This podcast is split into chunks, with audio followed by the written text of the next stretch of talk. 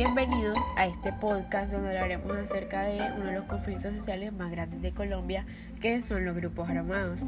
Esto comenzó por un enfrentamiento entre partidarios liberales y conservadores, pero se desató una gran guerra en 1948 por el asesinato del candidato popular Jorge Eliezer Gaitán, hecho que dio origen a una revuelta popular que se conoce hoy en día como el Bogotazo y también a un largo periodo de violencia liberal conservadora que dejó alrededor de 300.000 muertos. Luego de un periodo de dictadura militar, 1953 y 1957, los partidos liberal y conservador pactaron el llamado Frente Nacional, que inició un nuevo periodo de acuerdo político entre los partidos tradicionales que les permitió alternarse al ejercicio del gobierno durante 16 años. Eh, otras fuerzas políticas fueron entonces excluidas de la contienda política.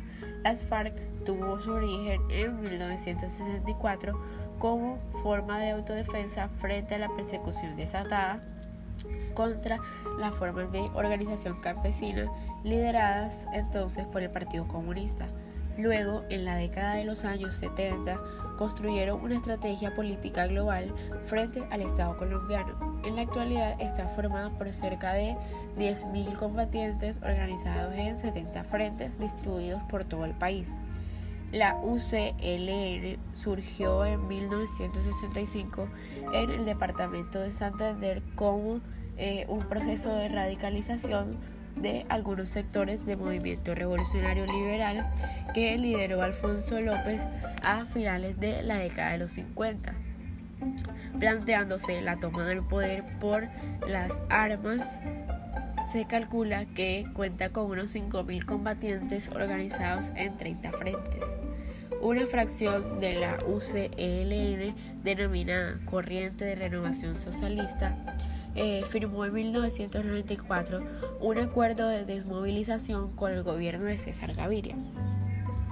El EPL tuvo origen en 1968, localizado en la región occidental de la costa atlántica, expandiendo luego su acción hacia otras regiones, teniendo eh, particular incidencia en la zona bananera de Urabá, donde el auge de las exportaciones de la fruta creó un fuerte conflicto social. Una fracción considerable del EPL firmó un acuerdo de paz con el gobierno de César Gaviria en marzo de 1991 y se convirtió en el Movimiento de Esperanza, Paz y Libertad.